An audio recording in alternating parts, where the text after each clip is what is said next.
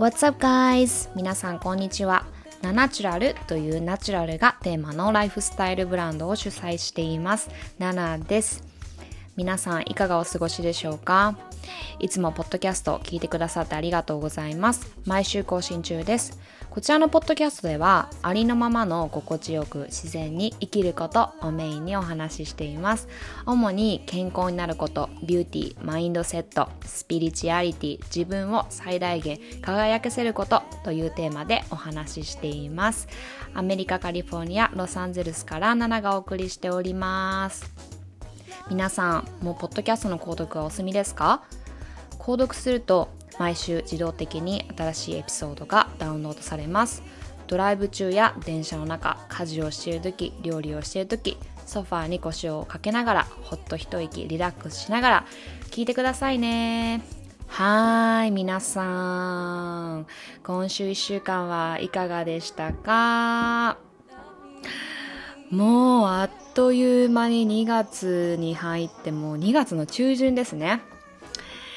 はい。もうねこっちは本当に夏夏のようですよ。もう昨日とか30度超えで暑い暑いって過ごしてましたがまだね冬なんだなと思いながらね日本は結構大雪だったりとかしてすごくあのー、なんだろうな地球の裏側にいるっていうことをすごくすごく実感してます。天気を見てね気候を感じてね。はい。えっと今日はですね、えー、ゲストをお招きしての回になってます。はい。えー、同じハニーアドバイザーとして活動している、えー、サステイナブルハニーアドバイザーの花さんっていう方をですね、お招きしました。えー、まあ、花さんのお話、ほんとね、パワーを感じます。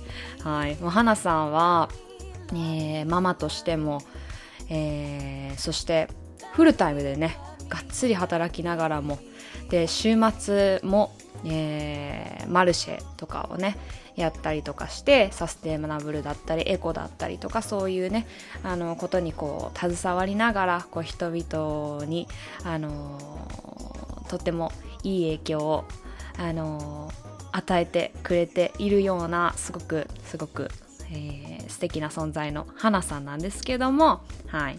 まあなんかね、ちょっと先に、先に言っとこうかな、みんなに、あのー、伝えたいので。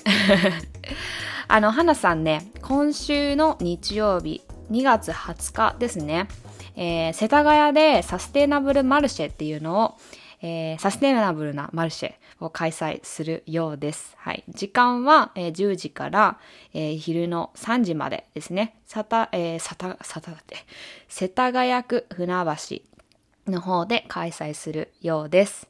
はい。まあ私がバーって口で言うよりも皆さん、あのー、告知をね、読んでみいただいた方がいいかなとは思うので、あの、この概要欄の方にえー、花さんのインスタグラムのポストが見れる URL を貼っておくので、よかったらそっちをチェックしてみてください。私日本住んでたらめちゃくちゃ行きたいなね、こういう、こういうっていうか、このパポッドキャストを聞いてくださる方、サステイナブルだったり、エコーだったりね、あの、ナチュラルな考えの方がすごく多いんじゃないのかなと思うので、ぜひぜひ皆さん足を運んでみてください。そこで生まれる出会いももしかしたらあるかもしれませんので、はい、ぜひ行ってほしいです。はい、私の蜂蜜も、えー、花さんが、えー、テーブルに出してくれますので、はい、よかったら皆さんも行ってみてくださいね。はい、それではそれでは、花さんと私の、えー、カンバセーションをこれから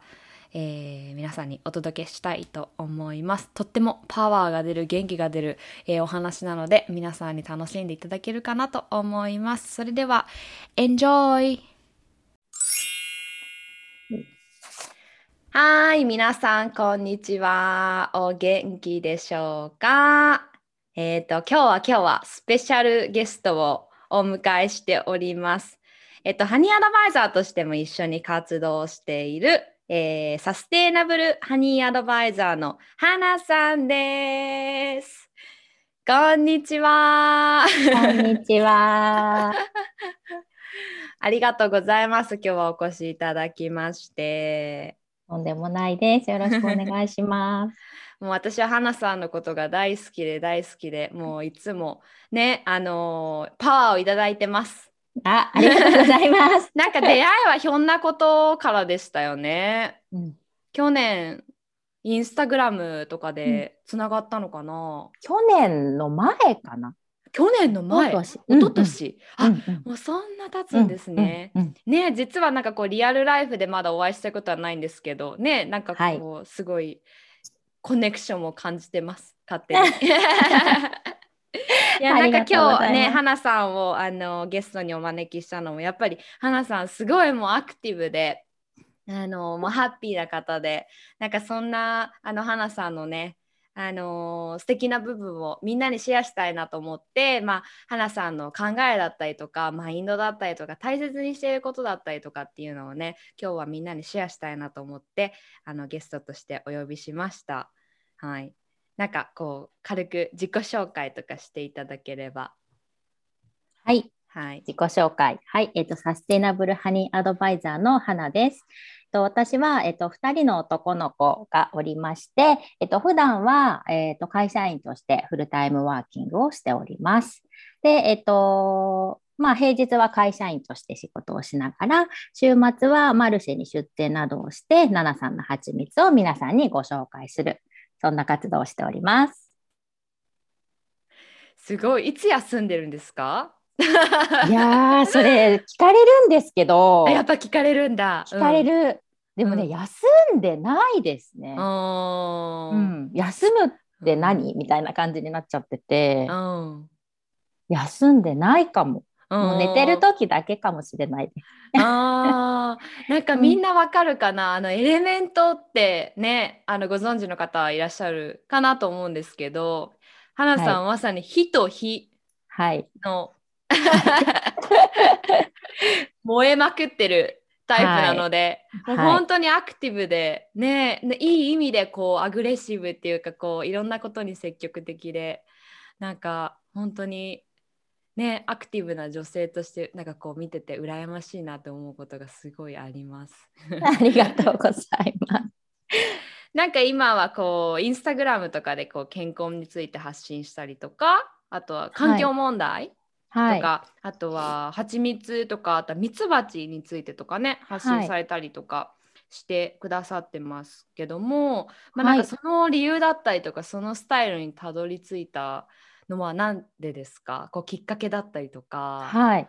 うんえっと、まず環境問題なんですけど、これ、あの、すごい思い返したら、私、ちっちゃい時、多分小学校ぐらいだと思うんですけど、何の根拠もないのに、昔環境庁ってあったと思うんですけど、うん、環境庁。環境庁っていうのが確かあったんですよ、多分。で、そこでなんかニュースかなんかでゴミ問題かなんかを見て、うーん何の根拠もないのに、私は大きくなったら環境庁の長官になって、このゴミ問題を解決するって思ったんえー、ですよ。すごいなんかえー、お子さんなのにそんなに明確な目標と夢を。なんでそう思ったのかわかんないけど、多分そのなんかニュースで見たビジュアルとかが、ショッキングだったんですね。そうどうにかしなきゃって思ったらしく、うんうん多分。うん、で、私がこのもう地球を守らなきゃみたいな、いやなんか使命感に駆られたんですね。うんうん。で、まあ、だからといって、とかく、じゃあその環境庁に入るために何かしたかとか、そんなのは全くないんですけど、とにかく私の中ではこの環境を守らなきゃっていうのが小さい時からあった。へー。っていうのと、あとは、えっと、まあ健康っていうところなんですけど、もうこれ本当育ってきた環境なんですが、もうこれが全部理由、ベースにあるのかなっていうふうに思ってて、うん。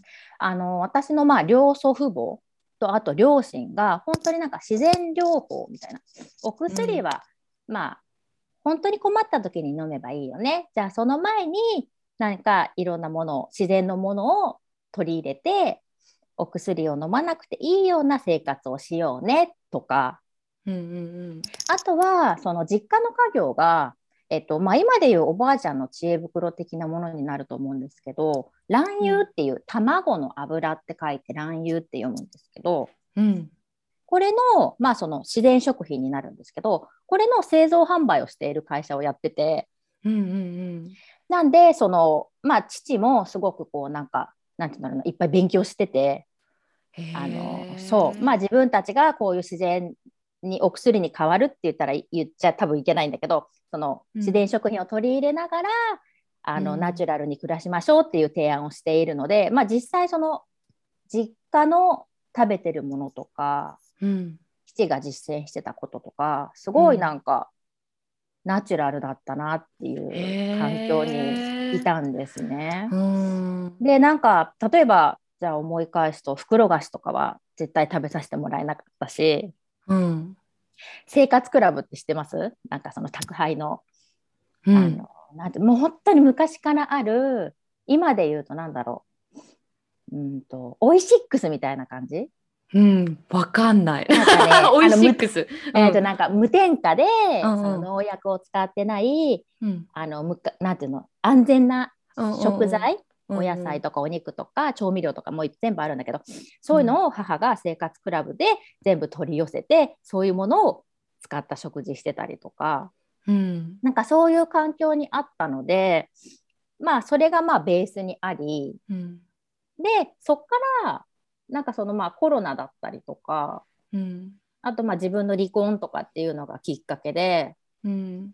マジで本気で見直さなきゃいけないなこの食生活とかうんうんうん。健康へのなんかその考え方みたいのをなんか改めて考え直したのがきっかけかなって思います。へえでうんもそう考えたら、もう花さんのこう今までの人生っていうかこうライフスタイル全体が今の方向に向かっていったって感じですよね。そうですね。えー、すごーい。いやでも逆にそのなんて言うんだろうな実家から出てその自分一人で好きなもの食べられるようになったりとかしたら、うんうんもう反動がすごくてあーやっぱそういう時期もあったんですね。あったもうポテトチップスとコーラ命みたいへ そう。もうコンビニ大好きみたいな感じになってて、でそのなんていうのもうい忘れてましたそういう実家のそういういろんなものを大事に大切にしてきていた親の考えとかも全部なしにしてもう好きなもの食べようみたいな風になってました。でもやっぱりその今のスタイルに戻ったっていうのはやっぱりどこはいかその今までのねお父さんお母さんだったりおじいちゃんおばあちゃんだったりのはいナチュラルな食生活だったりとか考え方とかが心地いいってどこかで思ってたのが根強くあったんでしょうね。はいえー、素晴らしい。うーん。えー、なんか私どうだったかないや子供の時からずっとジャンキーでしたね。ずっとなんかジャンキーだったな。なんか本当、へーなんか本当はザ・アメリカンみたいない家の食生活とかも結構そういう感じで、うんうん、だから素晴らしいと思います。そのね花さんのご両親が。うんね、なんかうん今思えばあーすごいなんかいいいい暮らしって別に贅沢とかじゃないけどうん、あのーいいいい暮らし、うん、なんか丁寧な暮らし方を、あの知らず知らずに教えてもらってたなって思います。うん。ううんんなんかその花さんが考える、あのー環境問題だったりとかその、はい。花さんのインスタを見てたら日本の食環境を考えるっていうワードがあったんですけど、はいはい。なんかそこにはどういう意味が込められているんですか、あのまあ私もそうだったけどなんかみんな何も疑問を持ってないじゃないですか。うん。うん、なんか私も多分その考え出した動き出したきっかけはうんとこれでいいのか？っていうなんかハテナマークから始まってて。うん、これでいいのか？っていうのは食生活とかそうそうそうそうそう。うん。そのスーパーに行ってもコンビニに行ってもうん。売られてるものこれで OK うん。だって安く売られてるしいいじゃない。手軽だし。うん。って言って買うじゃないですか。うん。でまあそれが例えばじゃあ今忙しい。私にとってはすごくぴったり。だってコンビニで買ったものをそのまま袋開けてチンすれば食べられちゃう。うん。すごい手軽だし、もうほんと助かるって、もうそれはそれですごく大事なことなんだけど、うん。でも一回その、ん？これでいいのか？っていううん。ハテナを持つことうん。すらみんなしてないようにすごく感じてて、うん。もちろん私も仕事が忙しい時とか、もうどうにも立ち行かない時は、もう子供にごめんコンビニ行ってっていう時ももちろうんうんん。あり、あるんだけれども、うん。でもそれが、まあ例えばどういう位置づけのものなのか。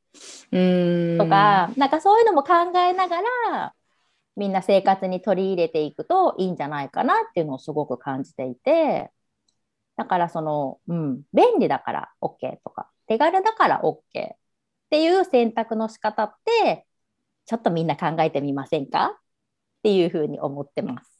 うんうんうんうん。なんかやっぱりその考えるとかうん。疑問を持つってすごい大切ですよね。でそれで自分でちゃんとそれを選択するっていうことがやっぱりすごい大切だなと思うんですよね。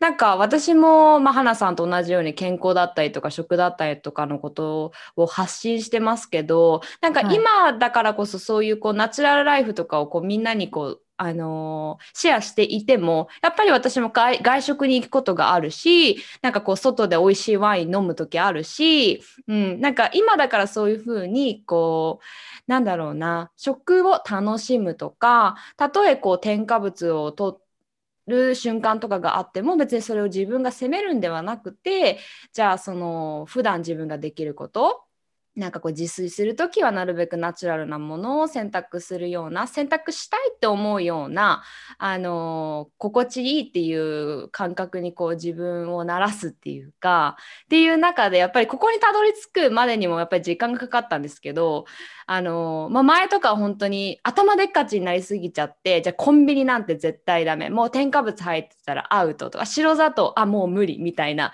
もう全部ダメダメダメダメダメダメダメってしちゃっててすごい苦しかったんですよ。でなんかやっぱり健康とかそういう食とかに向き合う、あのー人が陥るところっていうか健康オタクあるあるっていうか、うん。でもなんかね花さんも今おっしゃってましたけどやっぱり忙しい時仕事でこういっぱいいっぱいの時やっぱりねお子さんにコンビニちょっと行ってきてって言えるような余裕とかも意外と今の現代だからこそそのコンビニとかそういうね時短だったりあの便利なものがあるっていうのは今の私たちのなんかこうメリットっていうか、うんな部分でもあるじゃないですか。なんかそういうのをうまく活用するうまくこう取り入れてみるっていうか、うん、なんかこうそれにとらわれるではなくて、自分で選択するならばちゃんとそこに理由をつけてちゃんと選択すると。なんかやっぱりそういうのが大切ですよね。うんうなんかね、その陥陥ってしまうっていうのそのべきべきべきでこうあるべき、こうするべき。で、うん。こうガチガチに固まっちゃう人ってやっぱりねどうしてもいると思うから。え、そこは花なんかさんそういう時期なかったですか？あありましたよ。ももそういうふうにやっぱみんなや通る道なんですね。うんうん。うん。そうやってない人はダメみたいな。うんうん。のがあったけどでも逆にそれをすごい気づかせてくれたのはあの618ホタテパウダーの、うん。あののりこさんっていう方がいるんだけれどもその方からいろいろ環境問題のことを、あの勉強させてもらってた時にもうそうじゃない人が悪っていう考え方は違うよ。自分の居心地よさっていうのを追求していけば自然と周りの人もあなんかすごい居心地よさそうにしてるねって言ってこう取り入れてくれるようになるよっていう考え方を教えてもらってそうそこからなんか変わりました。うんそう。私もお花さんに影響されて、そのホタテパウダーっていうのを、うん。そうなんですよ。私ね LA に住んでるから日本からこう取り寄せるっていうのがなかなかできなくて、花さんに相談したらハワイにあるみたいですって言って、ハハワイから取り寄せてすごいいいです。うん。うん、なんかこれ聞いてくださってる皆さんにホタテパウダーとはホタテパウダー めっちゃいいんです。ねうん。うん、もうお野菜もお肉もお掃除も入浴剤にも何にでも使えるからそうもう本当に心地よさを追求するならって感じですねう。んうん、うんそのホタテのはい。パウダー、えっと、どういうふうに作られてるんでしたっけ？えっとパウダーっていうのは。うん。あの、ホタテの貝殻を、うんもうこれ、あの、廃棄されてしまうものなんですけれども、うんうん。これを、あのまあ、放射線の検査をして、クリアになったものを3年以上天日干しして、で、もう超、3年以上？うんうん。ええ。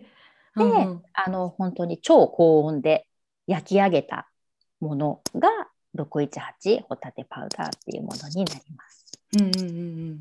それがお掃除だったり洗濯だったり、そう。あらゆるシーンで使える。そうですね。はい。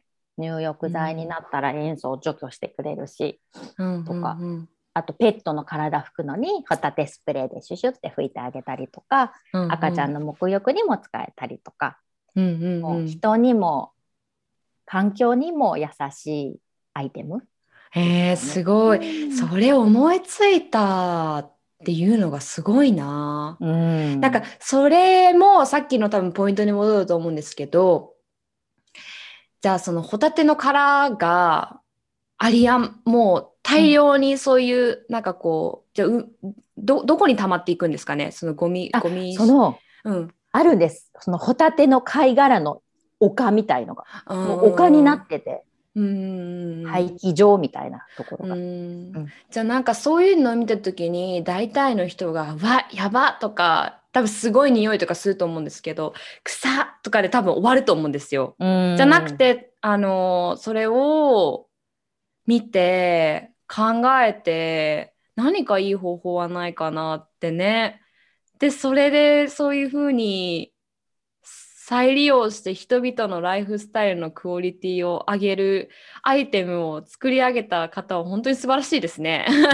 本当、うんもう天才だと思っちゃいやーすごい。う。うねんだからなんか私もやっぱりそのホタテパウダーを購入させていただいてあの実際に手に取った時にいやこれこれ思いついたことがすごいなって、やっぱりそこでこう感謝が生まれるっていうか、うんうんなんか本当にそういう商品こそ輝いてもらいたいな、うんスポットライトを浴びてほしいなってすごい思うんですよね。私もやっぱり一販売者として。うん。ねえ、あの、ホタテパウダーめちゃくちゃおすすめです。ありがとうございます。ねえ、うん。そっかそっか。えーっと、じゃあ次の質問、私が聞きたかったこと。はい。花さん、すごい活発的、活動的だと思うんですけど、はい。なんかその原動力みたいなのってどこから来てるんですか？原動力、もうこれ本当に一言で言うと、もうおせっかい心だと思ってて、いやもう誰に頼まれたわけでもないのに、うん。あの方はこういうこういうところでなんかこう例えば寝れないって言ってたとか、なんかおじいちゃまとおばあちゃまがなんかこういうふうなことで困ってるっていう話を聞いたなとか、なんかそういうのがすごく私は胸に残りがちでう、ん。で、ああこの方たちがこうハッピーになるためにはどうしたらいいかしらみたいなのが一番ベースにあるかなと思ってます。で、まあ、原動力にももちろんなってるのがあとその楽しさとかうん喜びとか、うんあとなんかこうああもうみんなを笑顔にしたいっていうのがすごいあってなんでって言われたら分かんないんだけどうんなんかそういうのが一番の原動力かなって思ってます。で、まあ、あとその、まあ、自分の実体験っていう部分で私もう小学校に入ってから子供産むまでガリッガリでええそう。ガリッもう小学校に母が言うんです。小学校に入った途端に今までプクプクだったのにガリガリになってもうあばら骨もなんかすごい出ちゃってるみたいな子供になっちゃったんですよ。。うん。それなぜか、はわからないんだけど、うん、でもうそこからでも10代で20代仕事始めてもう気力もないし体力もないしもう毎日フラフラで満員電車に乗りながら仕事してっていう生活をしてたんですね。でそんな生活してたからもう全然楽しめなかったんですよ。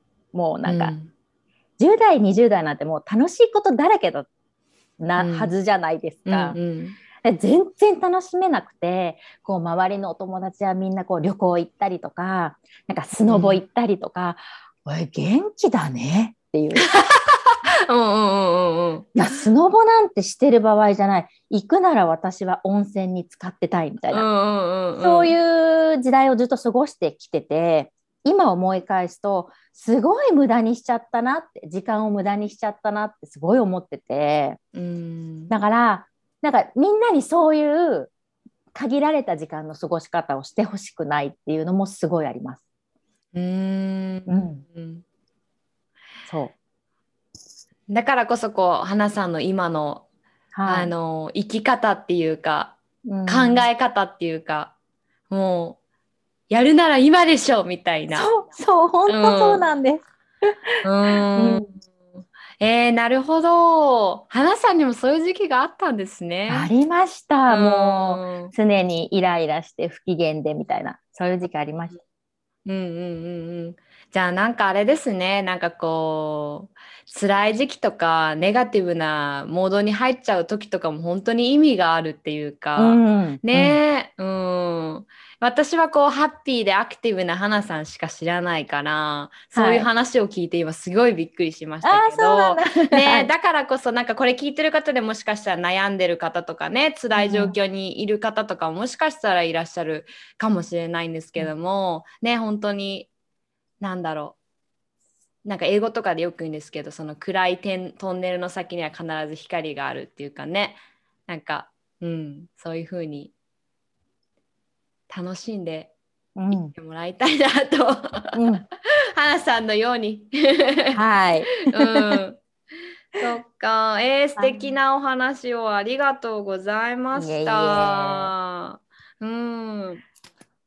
えじゃあ最後に、はい。最後最後最後にっていうか、うーん、なんかこう、花さんいろんなはい。顔があると思うんですよ。女性としてもそうだし、ママとしてもそうだし、働く女性としてもそうだし、なんかこうインスタグラムとかで発信するね花さんもそうだしなんかそんなこうたくさんの顔がある花さんがこう大切にしていることとか、なんかこうみんなに伝えたいこととかなんかアドバイスとかがあればぜひシェアしてもらいたいなと思うんですけど。はい。なんかアドバイスなんてそんなそんなそんなって感じなんですけど、うんあの私が今すごい大事にしてることって、えっとまあ大きく2つあって、うん1つはもうやってみるうんっていうのがあります。で、もうトライアンドエラーでいいじゃんっていうふうに考えてて、でも失敗したら、もう私の経験値上がったねっていうふうに思うようにしてます。うん、本当それ。もうそのうん、失敗を恐れないっていうのと、失敗とかないですね。うんうん、本当にそう思います。うんで、もう一つが、動いてみる、言ってみる、言うっていうのは言う、伝える。うんうんっていうのをすごく大切にしててまあやっぱり私もその、まあ、ハニーアドバイザーとしてまだまだ初心者なのでこう迷ってること迷うこともすごいいっぱいあるんだけどもうなんか自分の中ではこうまだ78割なんだけどどうしよっかなって思ってることとかはもう言っちゃいます。言っちゃうと、言っちゃったことによりまあそのえやるんだよね？花さんっていうふうにいい意味のプレッシャーになるからもうね言っちゃう。で自分の中ではもう私言っちゃったしやらなきゃダメだよっていうふうにこう自分で自分をこう鼓舞するというかうんそういうモードに持っていくようにしてます。うんうんうんうん。うん、この2つが大切にしてることかなって思ってて。で伝えたいことっていうのはもうなんか私ハニーアドバイザー始めて本当に思ってるんですけどうん。遅すぎることはないなっていうのをすごく感じてて。うん。そのさっきその10代20代本当になんか何も楽しめなかったっていうふうに言ったんですけどうんまあそれが40代になっても別に何て言うんだろう。やれることいっぱいあるし10代うん。20代無駄に過ごしたからといっておしまいじゃないよっていうのをすごく思ってて。うん。でまあその他人は変えられよくね言うかもだけど他人を変えることはできないけど自分を変えることはできるっていうのをすごく思ってて、うん。うん、だからまあそのいろんなブロックとかいろんな不安とかあるのはもう当たり前だっていうふうに捉えてて。うん。でも不安がない人なんていないよねっていうのをすごく感じてるので。でもそれを動かない理由にはしない。うん。っていうのをすごく大事にしてます。だから、その不安が出てきたら、じゃあその不安って何？どっから出てるの？っていうのを割とこう一つ一つ私はクリアにしていって、うんうんで、もうそれはただの私の中でのブロックじゃんっていうふうに思えたら、もうそれはもう横に置いとく。でうん動き出すっていうのを大切にする。だから遅すぎることはないっていうのはすごいみんなに伝えたいなって思ういます。んえそのなんか今最後におっしゃってたその不安を感じた時の、うんななんで不安なんだろうってうん向き合ってそれをこう考えてみるっておっしゃってたんですけどなんかその方法とかってなんか実際やっぱり不安を感じてる時とかって、もういっぱいいっぱいじゃないですか。うん。なんかその不安を感じてる自分って何なんだろうって考える余裕とかはみんなないと思うんですよ。なんか花さんこういう時こうするみたいなのあります？いや、こうする。え、もうとにかく考えます。だから、逃げないかも。うん。うんうん不安が出てきたら、うん逃げずにとことんそれをずっと追求するかもです。うん。でも、それを別に考える時間をわざわざ設けるとかではなくて、うんうんうんもう何してる時も、うんうん。なんて言うんだろうな、頭の片隅には置いといて、いろんな角度からその不安っていうものを見てみます。うーん。でそれが、えっと、私よくやるのは、あの人だったらどういうふうにこれを捉えるかなとか、おおああそれいいですねうん。その人になってみるんです。結結構それもう本当に憧れの人とか素敵だなって思う人とか、なんかそういうのをね想像してみるんです。あそれいいですね。うんあとなんかなんだろうなうーんなんか私と彼って考え方真逆なんですよ。うん。だからなんか一つの問題があった時全くもう逆の方向から物事を見るんですよね。はい。だからやっぱりそれを話した時にぶつかるんですけどでもやっぱりそれ、その考え方とかあこの人だったらこういうふうにあのこの物事が見えるんだとかこういう景色が広がっているんだっていうのが分かると、うん。なんか自分の不安が解消するだけじゃなくて人のことを理解する。でその人に対しても優しくなれる理解することができるからうんっていうマインドにもつながれそうですね。うんうん視野が広がるっていうのかな。視野が広がる。うん。うん、えー、今のすごい良かった。うん なるほど。はいえー、たくさん素敵なお話をありがとうございました。とんでもないです。うん、心がいっぱいになりました。嬉しいです。うん。じゃあ、花さんからなんか、あのはいね、せっかくなので、あのこのポッドキャスト聞いてくださる皆さんに、はいなん。かこう、伝えたいこととか、あの予定とかね、なんかこう、あはいあれば、ぜひぜはいひシェアしてください。はい、ありがとうございます。予定としては、えっと、私、あの、2月の20日に初めて自分でマルシェを主催することになりました。でえっと、場所は、えっと、私が住んでいる世田谷で、えっと、やることになってまして、えっと、世田谷サスティナブルマルシェというものを開催させていただきます。